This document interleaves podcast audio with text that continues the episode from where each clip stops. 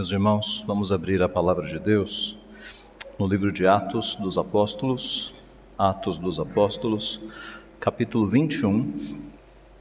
Nós leremos dos versos 17 a 26. Atos 21. Assim diz a palavra de Deus. Tendo nós chegado a Jerusalém, os irmãos nos receberam com alegria. No dia seguinte, Paulo foi conosco encontrar-se com Tiago e todos os presbíteros se reuniram. E, tendo-o saudado, contou minuciosamente o que Deus fizera entre os gentios por seu ministério. Ouvindo-o, deram eles glória a Deus e lhe disseram: Bem vês, irmão, quantas dezenas de milhares há entre os judeus que creram, e todos são zelosos da lei e foram informados a teu respeito que ensinas todos os judeus entre os gentios a apostatarem de Moisés, dizendo-lhes que não devem circuncidar os filhos, nem andar segundo os costumes da lei.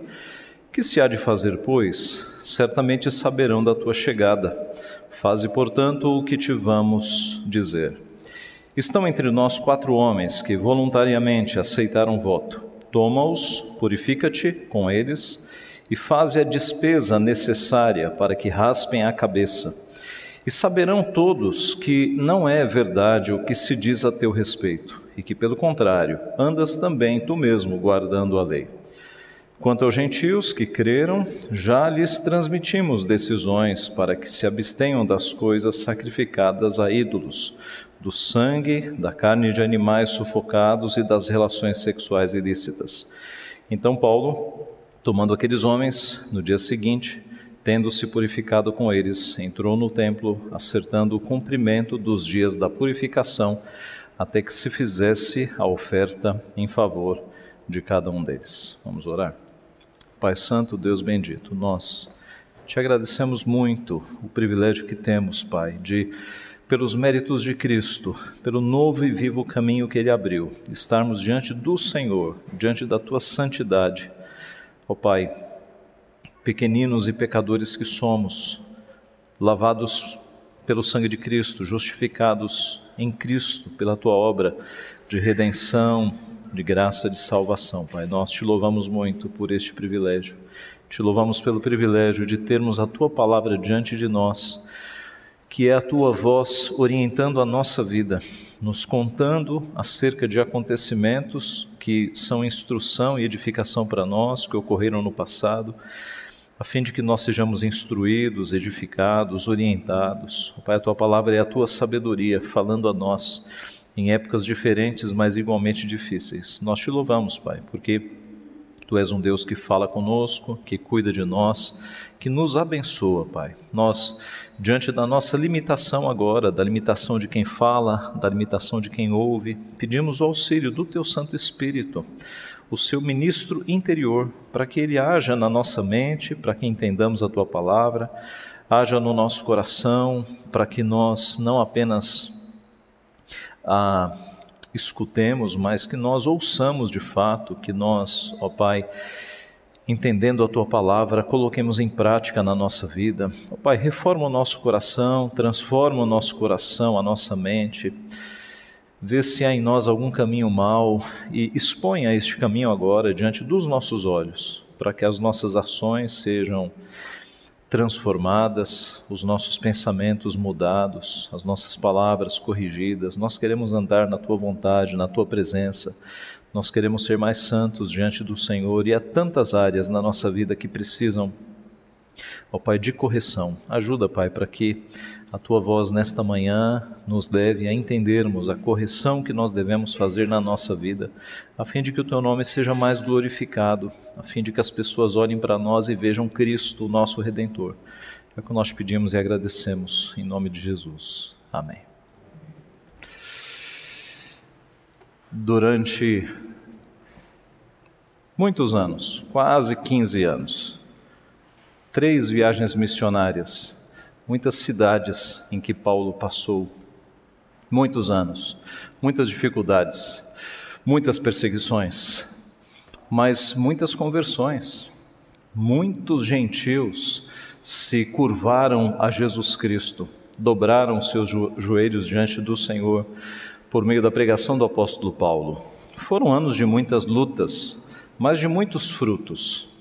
Agora, ao final das três grandes viagens missionárias, o apóstolo Paulo, ele está indo para Jerusalém.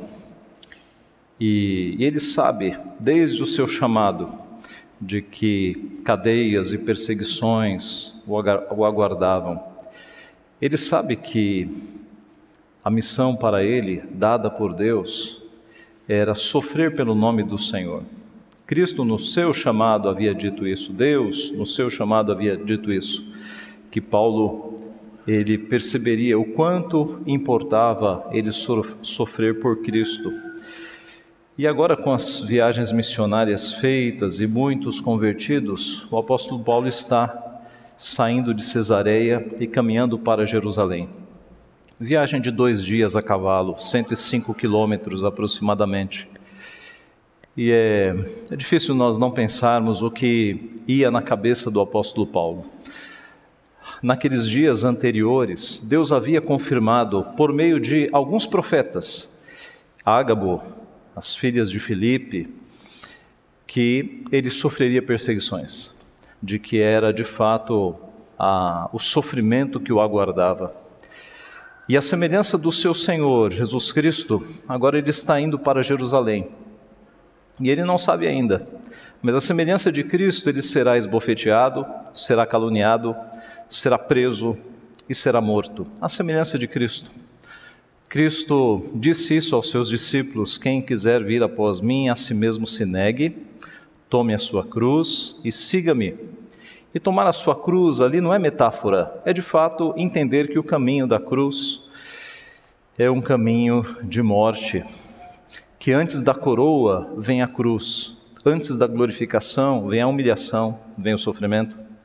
O apóstolo Paulo, então, está fazendo essa viagem com Lucas, que é quem registra todos os acontecimentos, e você vê em várias partes do texto Lucas se incluindo na narrativa, usando sempre nós, nós, nós, mas também ele vai acompanhado de alguns companheiros de viagem. Chegando em Jerusalém, há cristãos que o recebem com alegria. Não há detalhes de quantos cristãos, cristãos o recebem ali com, com alegria. E na sequência, no dia seguinte, ele vai para uma reunião com Tiago, irmão do nosso Senhor Jesus, pastor da igreja de Jerusalém, um grande líder. Você se lembra que em Atos capítulo 15, no concílio de Jerusalém, era Tiago quem estava presidindo, era o pastor da igreja de Jerusalém. Tiago está acompanhado de presbíteros e parece-nos pelo tom do texto, que a conversa foi tensa, que a conversa foi séria. O apóstolo Paulo contou minuciosamente, com alegria, o tanto de conversões que Deus havia realizado entre os gentios. E por que isso era uma alegria, meus irmãos? Talvez nós não nos alegremos tanto quando ouvimos pessoas se convertendo ao redor do mundo, mas para um judeu era muito especial perceber que a profecia feita a Abraão de que em ti serão benditas todas as nações da terra, isto é, de que a partir do povo de Deus, primeiramente escolhido Israel, outras nações reconheceriam a soberania do Deus verdadeiro, para um judeu isso era muito especial, perceber que assim como eles tinham reconhecido Cristo como Messias, os outros povos, os gentios, né? Gentios vem de gentes, outras gentes, outros povos, também estavam seguindo o Messias. Então, Paulo, todo empolgado, contou com detalhes e minuciosamente que os outros povos estavam recebendo a Cristo como Messias. A profecia de Abraão estava se cumprindo, finalmente. Mas o tom da conversa é um tom nervoso, porque muito embora Tiago, num primeiro momento o texto diz que Tiago e os presbíteros louvaram a Deus por essas notícias e se alegraram e louvaram a Deus. Mas isso rapidamente vai para um tom sério. Tiago diz: Meu irmão, há dezenas de milhares de judeus que se converteram a Cristo e o que tem sido falado para eles é que você está dizendo que os ensinos de Moisés não devem mais ser seguidos.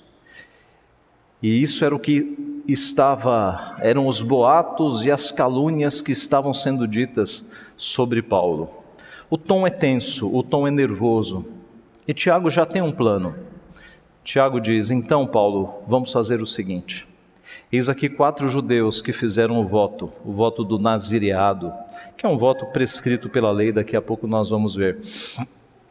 Eles estão aqui.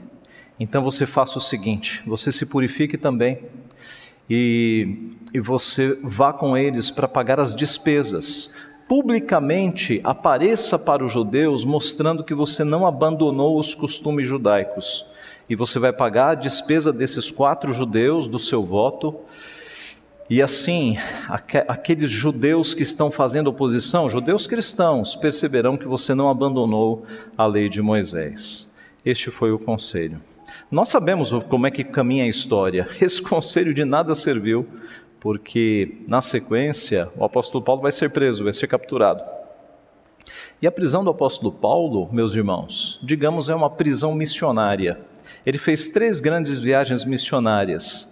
E quando nós olhamos agora para estes seis capítulos que se seguirão, cobrindo cinco grandes julgamentos que Paulo passará, o primeiro pelo povo e depois por autoridades romanas, seguindo o caminho do seu mestre, que também foi julgado uh, por autoridades romanas, esses seis capítulos a seguir, que narram cinco grandes julgamentos, cerca de 200 versículos, Lucas fez questão de detalhar, vão nos mostrar que este caminho para a morte é uma viagem missionária também. Deus quis que o apóstolo Paulo fosse preso. Deus quis que o apóstolo Paulo sofresse para que o nome de Cristo fosse anunciado. Não fosse essa prisão, Paulo não teria acesso a muita gente, naturalmente.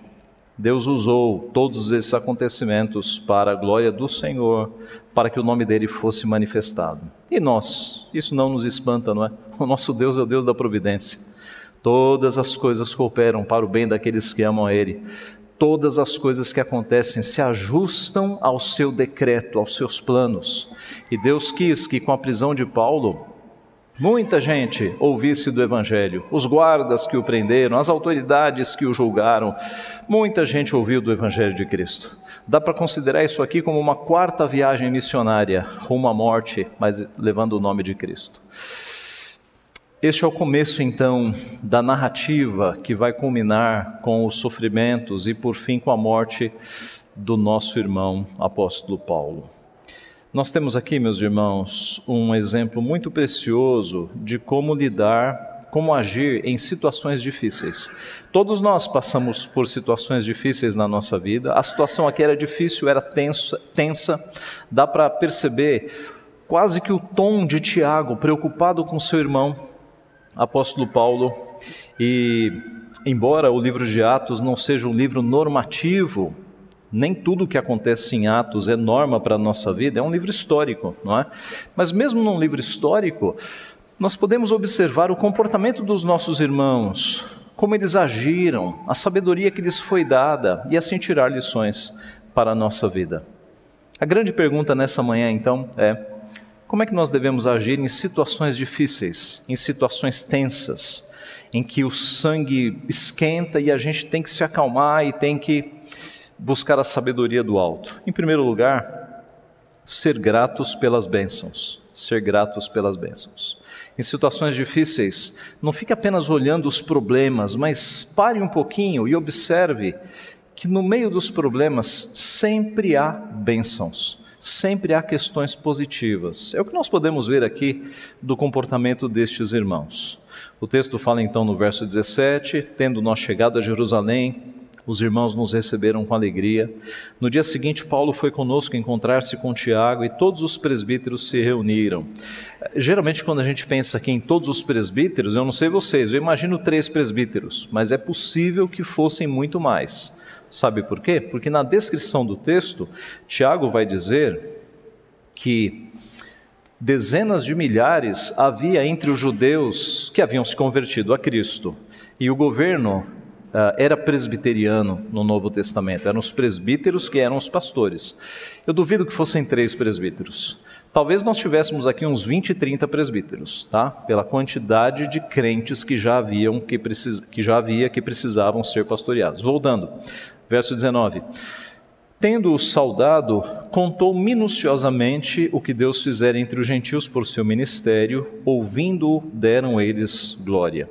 Então, Tiago e os presbíteros louvaram a Deus pelas bênçãos relatadas por Paulo. É, é interessante observar que estavam ali, frente a frente, o líder dos judeus cristãos, que era Tiago, né? irmão do nosso Senhor Jesus Cristo, e o líder dos cristãos gentios, que era o apóstolo Paulo, o apóstolo dos gentios. Duas autoridades, digamos assim, né? Nada formal, mas a gente pode observar deste ângulo. Um grande líder dos cristãos judeus, Tiago, e um grande líder dos cristãos gentios, o apóstolo Paulo. E não havia diferenças entre eles. Né? Mesmo quando você observa os escritos de Paulo e a epístola de Tiago, não há diferença entre eles. Os ângulos é que são diferentes. Né? Tiago está dizendo que a nossa fé é que salva, mas tem que ser uma fé viva, uma fé que dá frutos. Senão, isso não é não é fé. E Paulo reafirma nas suas cartas que a salvação vem pela fé. Outros textos vão nos mostrar que quando Paulo chega em Jerusalém, ele chega com uma oferta que ele captou das igrejas dos gentios em favor dos crentes judeus de Jerusalém. Então ele está levando uma oferta. A oferta não aparece aqui. A oferta vai aparecer em relatos posteriores de Paulo, como em Atos 24. E tudo indica, pelo relato posterior, que a oferta que os, os gentios mandaram para Jerusalém foi aceita, eles aceitaram. Havia um grande problema ali com relação aos perigos que rondavam Paulo, mas observe, neste primeiro momento, os judeus reconheceram, judeus cristãos reconheceram as bênçãos de Deus e louvaram a Deus por isso. Tá? Antes de entrar nos problemas, eles louvaram a Deus, eles reconheceram as bênçãos, eles aceitaram a oferta, havia de fato este senso de gratidão. Né? Havia um problema, mas eles não deixaram de louvar a Deus no começo da conversa, pela conversão dos gentios, pelo testemunho do apóstolo Paulo. Nós temos uma lição boa aqui. Em momentos difíceis, nós temos que parar um pouco no meio da tempestade e pensar: ei, mas quais são as bênçãos de Deus que estão aqui presentes no meio dessa tempestade? Vou dar alguns exemplos. Em uma doença, por exemplo, você deve sempre olhar para o lado e perceber que, muito provavelmente, você não está sozinho. Seu pai, sua mãe, seu filho, seu irmão, sua irmã, tem alguém do teu lado. Há pessoas que vão para o hospital, eu já vi isso, e não tem nenhum acompanhante. Louve a Deus, mesmo que você esteja internado, porque tem alguém do teu lado. Louve a Deus no momento de enfermidade, porque você tem um hospital. Quantos povos espalhados pelo mundo ficam doentes e não têm para onde correr? Louve a Deus porque você não está sozinho. Louve a Deus em primeiro lugar porque Deus está com você, isso já basta. Porque você tem um hospital, porque existem médicos, porque existem remédios, porque você tem como ter um remédio. Louve a Deus porque no meio das enfermidades e fraquezas físicas, Deus fortalece o teu espírito. Estão percebendo? O tanto de bênçãos que a gente pode contar, mesmo no meio de uma situação muito difícil, uma doença que tira tuas forças ou que te dá um prognóstico de poucos dias de vida, no meio das tempestades, meus irmãos, Deus sempre derrama um pouco da sua graça e um pouco da sua misericórdia para que nós passemos pelas tempestades e tribulações mais fortes, mais confiantes. Em um desemprego, por exemplo, se está desempregado, sem salário, sem sustento mensal, pode observar que Deus vai mandar pessoas para te ajudar. Louve a Deus porque você não está precisando mendigar o pão, mesmo desempregado. Louve a Deus porque tem alguém te ajudando. Louve a Deus porque, mesmo desempregado, você tem saúde e condições de procurar um emprego. Então, esse é o Espírito, meus irmãos. Deus nunca nos manda só tribulações, Ele sempre, quando manda tribulações para o nosso bem, Ele derrama um pouco da Sua graça e da Sua misericórdia para que nós possamos passar por estes momentos. No caso de um falecimento, uma morte na família, louve a Deus porque a pessoa era convertida em Cristo.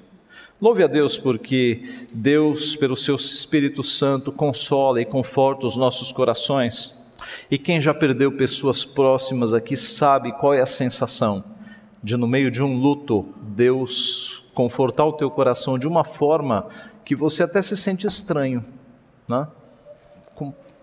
Não estou tão triste quanto eu deveria estar. Isso é Deus consolando o teu coração.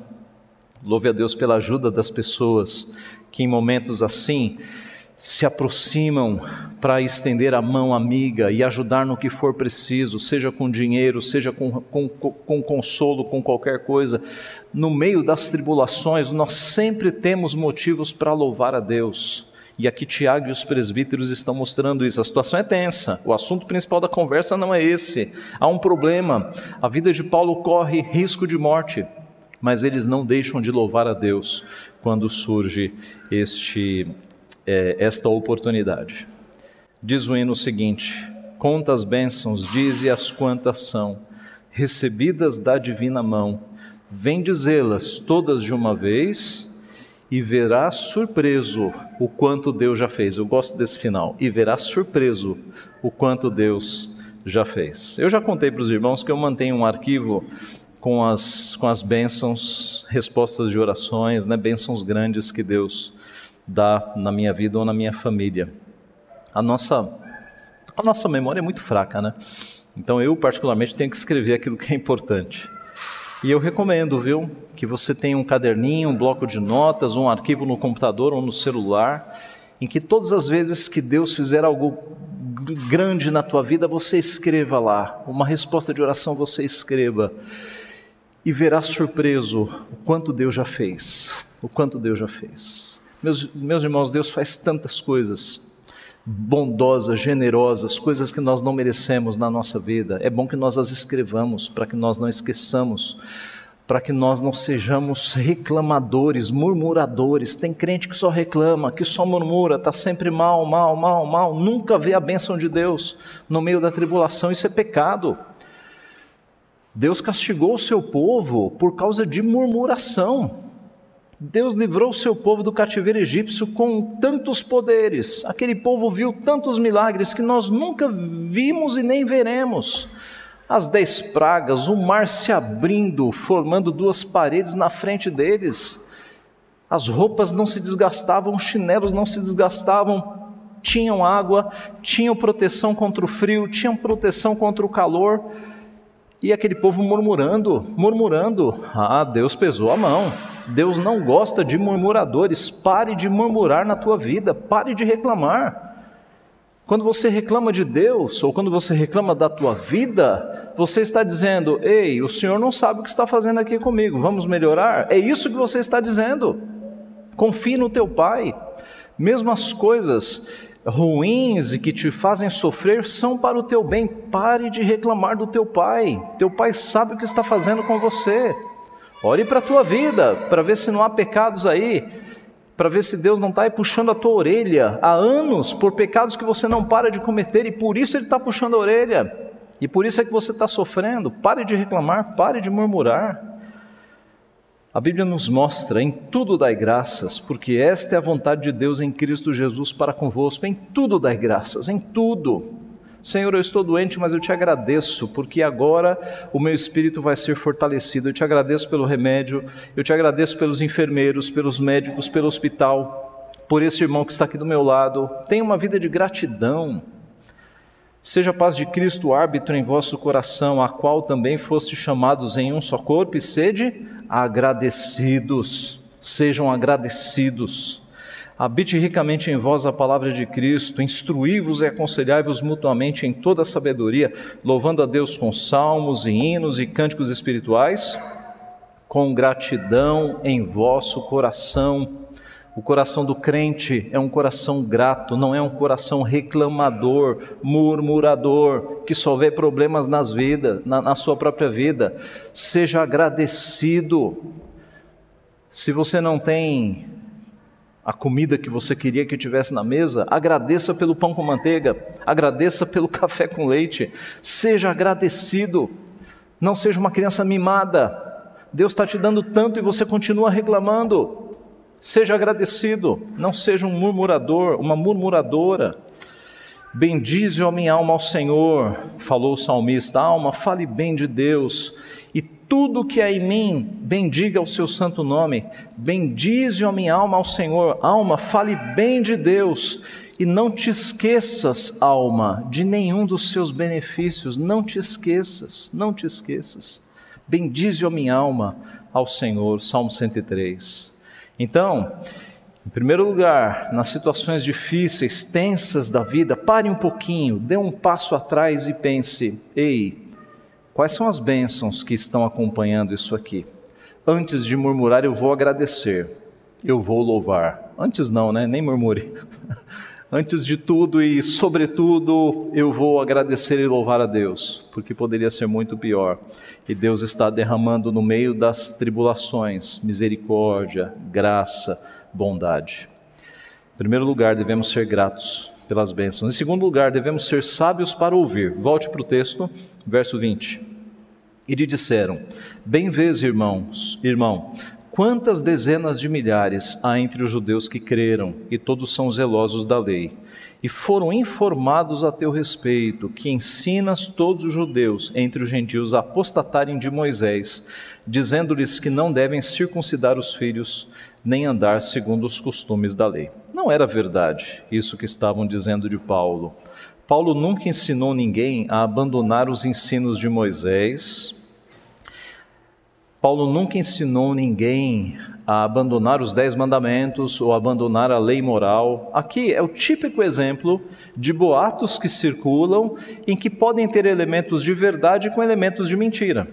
Com certeza. Isso aqui é o típico exemplo de verdade misturada com mentira ou meias verdades. Né? É claro que o apóstolo Paulo não ensinava mais ninguém a circuncidar os seus filhos, é claro. Né? Isso havia caído. Mas Paulo não estava dizendo para abandonarem a lei de Moisés, de forma alguma. Paulo cria na salvação pela fé né? Paulo não cria na salvação pela guarda da lei, basta ver os escritos dele. Mas Paulo não ensinava que o Pentateuco deveria ser jogado fora, de forma alguma. Tanto é que Tiago e os presbíteros não estavam acreditando nisso. Observe que o tom de Tiago dos presbíteros não é dando razão aos boatos e às calúnias. Veja o verso 24. Toma-os, purifica-te com eles e faz a despesa necessária, para que raspem a cabeça. Agora, e saberão todos que não é verdade o que se diz a teu respeito. Saberão todos que não é verdade o que se diz a teu respeito. Então, note, Paulo não está aqui num tribunal, né? não está sendo julgado. Tiago e os presbíteros sabem que o que está sendo dito sobre Paulo é mentira. Todos saberão que não é verdade o que se diz a teu respeito. Ah, mas eu gostaria de chamar a atenção aqui neste momento para o comportamento de Tiago e dos presbíteros. Eles não estavam acreditando nos boatos que haviam se espalhado a respeito do apóstolo Paulo. A lição aqui para nós é que nós não devemos acreditar em boatos que são falados sobre os nossos irmãos e sobre ninguém, na verdade. Nós devemos entender que toda pessoa é inocente até que se prove o contrário. Toda pessoa. Toda pessoa. O pecado no nosso coração faz com que nós sejamos muito rápidos em acreditar em boatos, em julgar as pessoas e condenar as pessoas sem chance de defesa. Talvez você já tenha passado por isso e você sabe o quanto isso é ruim. A pessoa ouve algo sobre você, não checa a informação, te julga e te condena sem te ouvir, sem te dar o direito de defesa. Quem já foi vítima disso sabe exatamente do que eu estou falando. Agora, talvez você não tenha sido vítima, ou talvez você tenha sido vítima, mas pior, talvez seja você que está fazendo isso. Você ouve um boato de uma pessoa, aí você já acredita, ah, aquela pessoa é miserável mesmo, ah, isso mesmo, já condena, nem ouve a pessoa. Irmãos, isso está errado. Isso é pecado. A palavra de Deus nos ensina a nós considerarmos as pessoas inocentes, a darmos o crédito à pessoa até que se prove o contrário, a ter boa fé pelas pessoas. Nós não devemos acreditar em boatos que são falados sobre irmãos. Se alguém me falar de algo sobre você, sabe o que eu faço? Antes de acreditar, eu vou chegar em você e vou falar: escuta, me falaram isso de você, é verdade? É isso mesmo? O que está acontecendo com você? Irmãos, esse é o comportamento mais amoroso que deve ser feito. E aí, se a pessoa disser é isso mesmo, eu pequei, aí você vai tratar a pessoa como irmão em Cristo, né? convidá-la ao arrependimento. Mas essa conversa é essencial, é essencial. Nós não podemos julgar as pessoas e condenar as pessoas sem lhes dar a chance sequer de defesa. Isso na Bíblia se chama maledicência falar mal das pessoas, isso é pecado. A palavra de Deus nos mostra que nós não podemos dar mau testemunho do nosso próximo. É o nono mandamento, não é? Que você certamente conhece muito bem. Não dirás falso testemunho contra o teu próximo. Ah, pastor, mas é, não fui eu que criei essa, essa, digamos, essa mentira. Eu só passei. Você está pecando do mesmo jeito, me desculpe. Se você antes de checar, você passou para frente, você está pecando da mesma forma. A palavra de Deus tem vários versículos que regulam a, a, forma de nós santificarmos a Deus com a nossa língua, a forma de nós não quebrarmos o nono mandamento. Eu vou citar apenas alguns textos. Êxodo 23, 1: Não espalharás notícias falsas, nem darás mão ao ímpio para, que se, para seres testemunhas maldosas. Não espalharás notícias falsas. Como é que eu sei, pastor? Converse com a pessoa, dê o benefício da dúvida, seja amoroso, não faça julgamentos precipitados, fale com a pessoa. Não andarás como mexeriqueiro entre o povo, não andarás como mexeriqueiro entre o povo, não atentarás contra a vida de teu próximo, eu sou o Senhor. Não andarás como mexeriqueiro entre o teu povo. O que é o um mexeriqueiro? É aquele que gosta de ter uma informação nova e passar adiante, não é? Ah, uma informação fresquinha, já passa logo adiante, como se tivesse o poder de ter novas informações. Isso é ser mexeriqueiro. Cheque as questões antes, seja discreto, ouça mais, fale menos. É o que a Bíblia nos ensina, meus irmãos. Nós temos que ter sabedoria nisso. Há tantos anos a gente está estudando a Bíblia e eu percebo que esses pecados se repetem em demasia entre os crentes. Efésios 4, 25. Por isso, deixando a mentira, fale cada um a verdade com seu próximo porque somos membros uns dos outros. Cheque o que está sendo dito com a pessoa diretamente. O que vive com integridade pratica a justiça e de coração fala a verdade. O que não difama com sua língua, não faz mal ao próximo, nem lança injúria contra o seu vizinho, não difama com a sua língua. Nós devemos glorificar a Deus com a nossa forma de falar. Aqui foi o Salmo 15. O Salmo 50, 20. Sentas-te para falar contra teu irmão e difamas o filho de tua mão, de tua mãe. Senta-te para falar contra teu irmão. Olha o pecado aqui. Isso foi Salmo 50, 20. Provérbios 14, 5. A testemunha verdadeira não mente, mas a falsa se desboca em mentiras. Provérbios 16, 28. O homem perverso espalha contendas e o difamador separa os maiores amigos. Colossenses 3:9 Não mintais uns aos outros, uma vez que vos despistes do velho homem com seus feitos. 1 Coríntios 13, 6, o texto lá do amor, né? não se alegra com a injustiça, mas regozija-se com a verdade. Tem gente que se alegra em espalhar boatos falsos sobre o próximo. A Bíblia diz que nós não devemos nos alegrar nem quando o nosso inimigo cai, nem nesse caso. Quem que é o teu inimigo? Certamente aquele que fica falando mal de você, um ímpio, possivelmente. Saiba que quando esse indivíduo cair, você não deve se alegrar. Deus nos ensina este padrão de comportamento. Não devemos nos alegrar com a queda nem do ímpio, devemos orar para que Deus tenha misericórdia dele.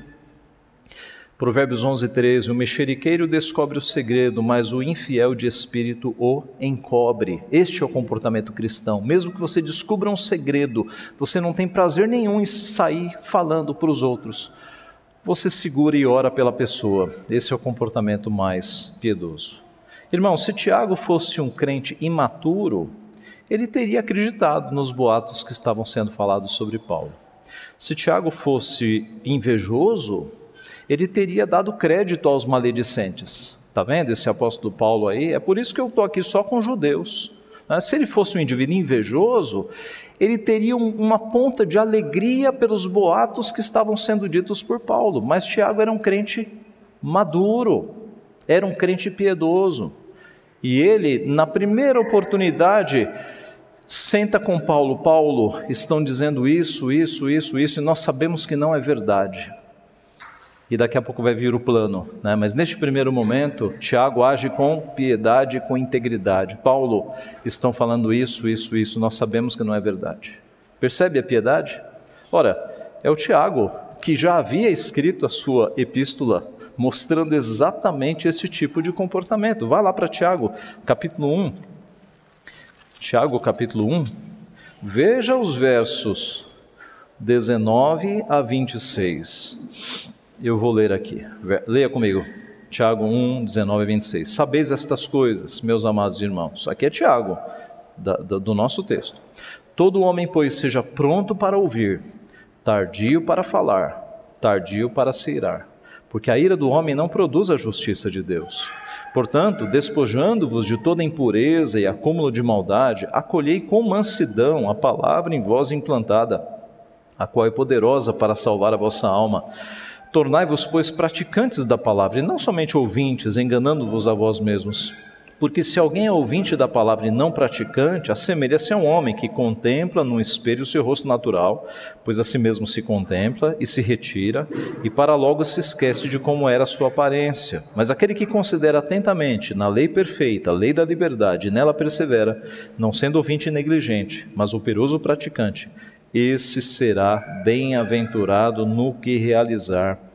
Se alguém supõe ser religioso, deixando de refrear a língua, antes enganando o próprio coração, a sua religião é vã. A religião pura e sem mácula para com o nosso Deus é esta, e Pai é esta: visitar os órfãos e as viúvas nas suas tribulações e a si mesmo guardar-se incontaminado do mundo. Avance para o capítulo 3, versículo 13. Capítulo 3, versículo 13. Quem entre vós é sábio e inteligente? Mostre em mansidão de sabedoria, mediante condigno proceder as suas obras. Pelo contrário, se pelo contrário tendes em vosso coração inveja amargurada, sentimento faccioso, nem vos glorieis disso, nem mentais contra a verdade. Esta não é a sabedoria que desce lá do alto, antes é terrena, animal e demoníaca. Pois onde há inveja e sentimento faccioso, aí há confusão e toda espécie de coisas ruins. A sabedoria, porém, lá do alto, é primeiramente pura, depois pacífica, indulgente, tratável, plena de misericórdia e de bons frutos, imparcial, sem fingimento. Ora, é em paz que se semeia o fruto da justiça para os que promovem a paz. É claro, nós não vamos ler aqui o capítulo em que Tiago fala da língua. Né? No capítulo 3, ele fala da língua. Mas observe, não é de nós nos espantarmos que Tiago teve um comportamento tão sábio e prudente com o apóstolo Paulo. Este é o Tiago. Né? Ele tinha essa, esse conceito de piedade ensinado pelo Senhor Jesus Cristo. Nós devemos é, ser prontos para ouvir, prontos para ouvir tardios para falar, tardios para nos irarmos. Você é sábio? Você se acha sábio? Então mostre com mansidão de sabedoria. É, é, isso que é ser sábio, meus irmãos. Ser sábio não é ficar debatendo, falando mal dos outros, chamando os outros para briga. Isso não é ser sábio. Ser sábio, é ter mansidão, é controlar, controlar a língua é agir como Jesus Cristo, que nos ensinou a oferecer a segunda a, a outra face, a andar a segunda milha, farte-se de afronta. Isso é ser sábio. Em situações difíceis, nós devemos, primeiro, ser gratos pelas bênçãos, e segundo, ser sábios no ouvir, ter julgamentos caridosos, bondosos, conversar com a pessoa, não acreditar em, em falsos boatos, em calúnias, em difamações. Tudo isso é contra o Senhor. Terceiro e último, em situações difíceis, nós devemos ser flexíveis no agir, ou sábios no agir, tolerantes no melhor sentido da palavra. É o final do texto. Que se há de fazer, pois? Certamente saberão da tua chegada. Faze, portanto, o que te vamos dizer. Estão entre nós quatro homens que voluntariamente aceitaram voto. Toma-os, purifica-te com eles e faz a despesa necessária para que raspem a cabeça, e saberão todos que não é a verdade o que se diz a teu respeito, e que, pelo contrário, andas também tu mesmo guardando a lei. É, Tiago está falando aqui do voto de Nazireu que você pode observar os detalhes em Números capítulo 6. Números capítulo 6 detalha exatamente qual era o voto de Nazireu. Era um voto que era feito em vida. Né? O judeu podia fazer esse voto, era um voto de consagração. Certamente você está se lembrando de Sansão. Não é? Sansão nasceu já no nazireado, por isso que ele não podia tocar em nenhum é, ser morto, nenhum cadáver, ele não podia beber bebida forte, nada que viesse do vinho, e ele não podia cortar os cabelos. Esse era o voto do nazireado. É? É, os detalhes estão lá em número 6. Ao findar, e como é que se fazia então esse voto? Você se apresentava no templo né, eh, para dizer que ia fazer o voto, e assim você ia passar um período que você mesmo determinava, geralmente era de 30, 30 dias mas podia ser menos, em que você se comprometia a se consagrar a Deus, não tocando em nada no morto, não bebendo bebida forte e não cortando o cabelo. Por quê? Porque na entrega do voto você raspava a cabeça e o cabelo que caía, digamos, você ficou um mês sem cortar o cabelo, né? Quando você entregar o voto, você raspava o, o, cabelo e o cabelo que caía você entregava junto com as ofertas para que o cabelo fosse queimado, entendeu? Era o, o cabelo ia junto neste voto. Por isso que envolve a questão do cabelo também. Era uma ideia, meus irmãos, de consagração a Deus. Né? Eu estou tão consagrado neste mês que nem cortar o cabelo eu vou, eu nem. É como quando os nossos irmãos ou faziam ou fazem jejum. Né? Eu estou tão focado nas coisas de Deus que eu estou mais preocupado com a minha alimentação espiritual do que com a minha alimentação física. Esse é o ponto, é uma consagração a Deus. E aqui, Tiago teve esse plano: Paulo, você vai com esses quatro jovens que já estão, né, no, já estão fazendo o voto, só falta o fechamento. O fechamento é quando eles vão para o templo com o cabelo raspado e oferecer os animais ali e você vai pagar as custas deste sacrifício. Por que pagar? Porque era caro. Porque era caro. Possivelmente, esses quatro não tinham nem valores para cumprir o voto. Qual era o custo deste voto? Esse, uma pessoa que entrasse nesse voto, né, o chamado nazireu que entrasse nesse voto, ele tinha que oferecer três animais de uma vez um cordeiro macho, uma fêmea e um carneiro. Isso custava dinheiro, né? Isso custava dinheiro. Três animais. Além disso, um grão e uma oferta de bebida e uma cesta de pães. Então, e o cabelo, né? O cabelo não tinha custo.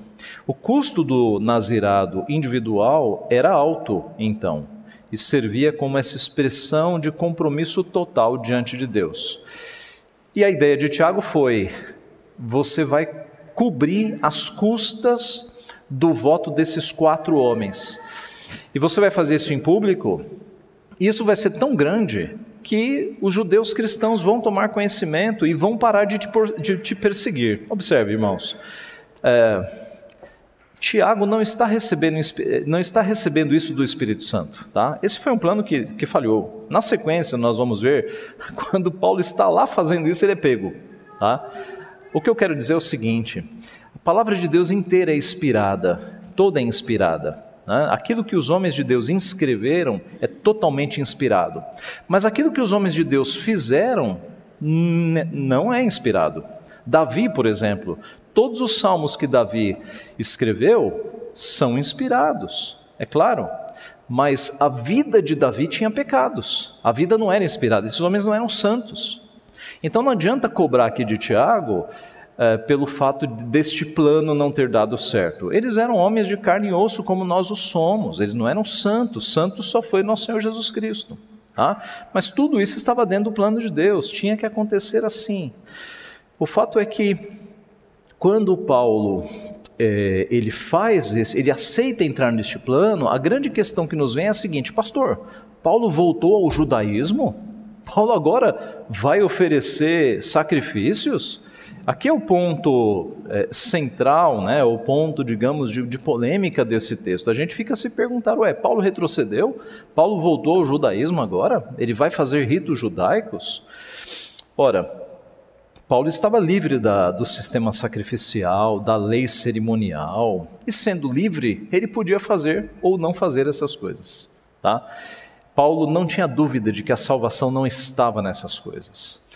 Digamos que Paulo julgou essas coisas como questões secundárias. Ele estava livre para fazer ou não fazer. Essa é a liberdade que Cristo nos dá. Eu sempre me lembro de um primo meu, pastor, é pastor de outra, outra denominação, mas no passado, num evangelismo de rua, ele estava lá evangelizando, acho que eles estavam tocando algum, alguns cânticos na rua, e um não crente se aproximou fumando um cigarro e disse assim: Olha, eu nunca vou ser crente, sabe por quê? Porque vocês são escravos, vocês não podem fazer nada, vocês não podem fazer nada. E aí o meu primo falou assim: É, me dá esse cigarro aqui, pegou o cigarro. Está vendo isso aqui? Eu posso dar uma tragada agora, jogar fora e nunca mais colocar isso na boca. Você pode fazer isso agora? Quem é que é escravo aqui? Quem é que é escravo? Então, meus irmãos, a verdadeira liberdade é estarmos em Cristo. O apóstolo Paulo, quando diz em 1 Coríntios 9 que fez-se é, como aqueles que estavam embaixo da lei, ele fez-se, né? É que ele não estava mais embaixo da lei, mas ele agia com um comportamento amoroso para aqueles que estavam embaixo da lei, até mesmo como se eles estivessem embaixo da lei, para salvar aqueles que Cristo havia escolhido. Fiz-me de tudo para com todos.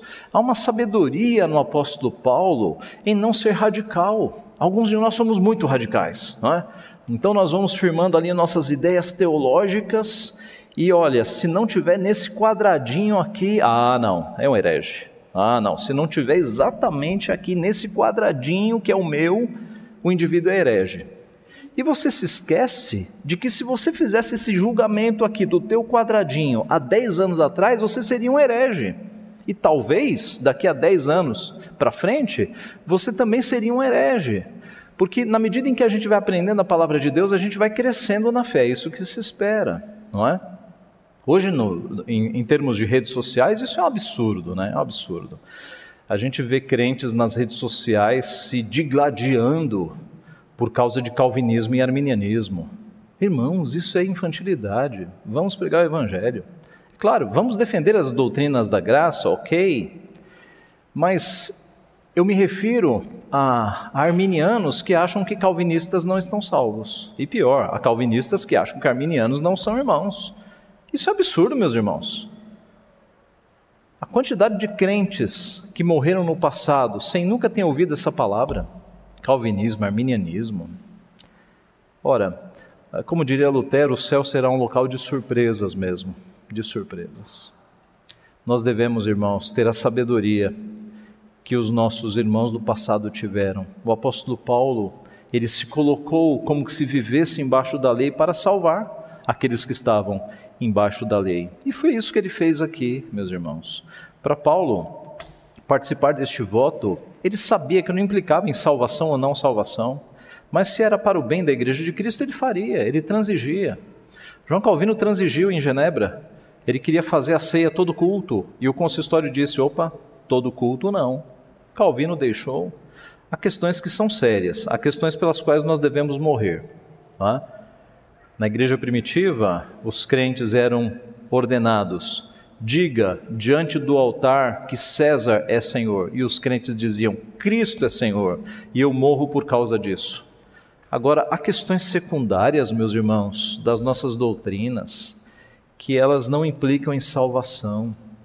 Os nossos irmãos batistas não vão para o inferno porque não batizam por aspersão. Os nossos irmãos da Assembleia de Deus não vão para o inferno porque falam em línguas, ou falam lá aquilo que eles chamam de línguas, que né? sabemos não são. Cristo é maior do que essas coisas. Cristo nos une de uma forma que essas diferenças elas são menores. Elas são menores. É, é, triste nós vermos as divisões que existem no meio evangélico e algumas por motivos tão fúteis, tão fúteis, tão banais. Um dia na eternidade nós perceberemos a, infantil, a infantilidade que nós fomos aqui na terra. Um dia nós perceberemos. O fato é, meus irmãos, que o próprio apóstolo Paulo transigia em algumas questões secundárias. Ele circuncidou Timóteo, mesmo não estando mais embaixo da lei. Ele raspou o cabelo, a cabeça, para fazer um voto, mesmo não estando mais embaixo da lei. Mas se isso era importante para os fracos da fé, ele fazia. Ele tinha a convicção de que isso não implicava salvação nenhuma. Mas para andar junto com aqueles mais fracos na fé, ele fazia isso. Isso se chama amor pelas pessoas. O contrário disso é radicalismo. Não, eu estou certo, me desculpe, você está errado. Não, isso não é amor. Isso não é ser da igreja de Cristo. Ser da igreja de Cristo é falar, meu irmão, eu acho que você tem que crescer em alguns assuntos, mas eu te amo em Cristo, vamos caminhar junto. Isso é, isso é ser discípulo de Cristo. Isso é ser filho de Deus. É triste nós vermos alguns crentes que não toleram quem pensa diferente. A igreja de Cristo nunca foi assim, nunca houve uma pasta homogênea, houve sempre diferenças, pequenas diferenças entre os cristãos a diversidade na unidade. Existe uma unidade que Cristo estabeleceu na cruz do Calvário, que o Espírito Santo a, a fortifica. Há uma unidade, mas há uma diversidade que torna linda esta unidade. A palavra nos diz isso, Paulo aos Filipenses. Se há, pois, alguma exortação em Cristo, alguma consolação de amor, alguma comunhão do Espírito, se há entranhados afetos e misericórdias, completai a minha alegria, de modo que penseis a mesma coisa, tenhais o mesmo amor, sejais unidos de alma, tende o mesmo sentimento. Nada façais por partidarismo ou vanglória. Sabe o que é partidarismo? Eu sou calvinista, eu sou arminiano, eu sou pentecostal, eu sou uh, cessacionista. Partidarismos. Nada façais por partidarismo ou vanglória, mas por humildade, considerando cada um os outros superiores a si mesmo não tenha cada um em vista o que é propriamente seu, senão cada qual o que é dos outros. Filipenses 2. Escrevendo aos coríntios que estavam cheios de divisões, né? 1:10. Rogo-vos, irmãos, pelo nome de nosso Senhor Jesus Cristo, que faleis todos a mesma coisa, e que não haja entre vós divisões, antes sejais inteiramente unidos na mesma disposição mental e no mesmo parecer. Meus irmãos, concluindo, em situações difíceis, nós devemos ser gratos pelas bênçãos. No meio das tempestades, pode olhar, Deus derramou também bênçãos e motivos de gratidão e louvor. Nós devemos ser sábios no ouvir, devemos ser prontos para ouvir e tardios para falar. Né? Diz o, o ditado que Deus nos deu dois ouvidos e uma só boca, não por acaso, né? Essa proporção não é por acaso. E devemos ser flexíveis ou tolerantes na nossa ação. O apóstolo Paulo fez isso. Ele, quando precisou transigir, quando precisou tolerar, ele sabia o que eram questões principais e questões, secundárias e ele caminhou, ele caminhou pelo bem da igreja de Cristo. Que Deus nos abençoe. Né? A continuação da história nós veremos nos próximos domingos. Deus agiu com soberania e sabedoria em tudo, mas estes exemplos nos mostram como servos do Senhor, passarem momentos tão difíceis e nos ensinam também a termos sabedoria nos momentos em que nós passamos e ainda passaremos. Que Deus seja glorificado. Amém.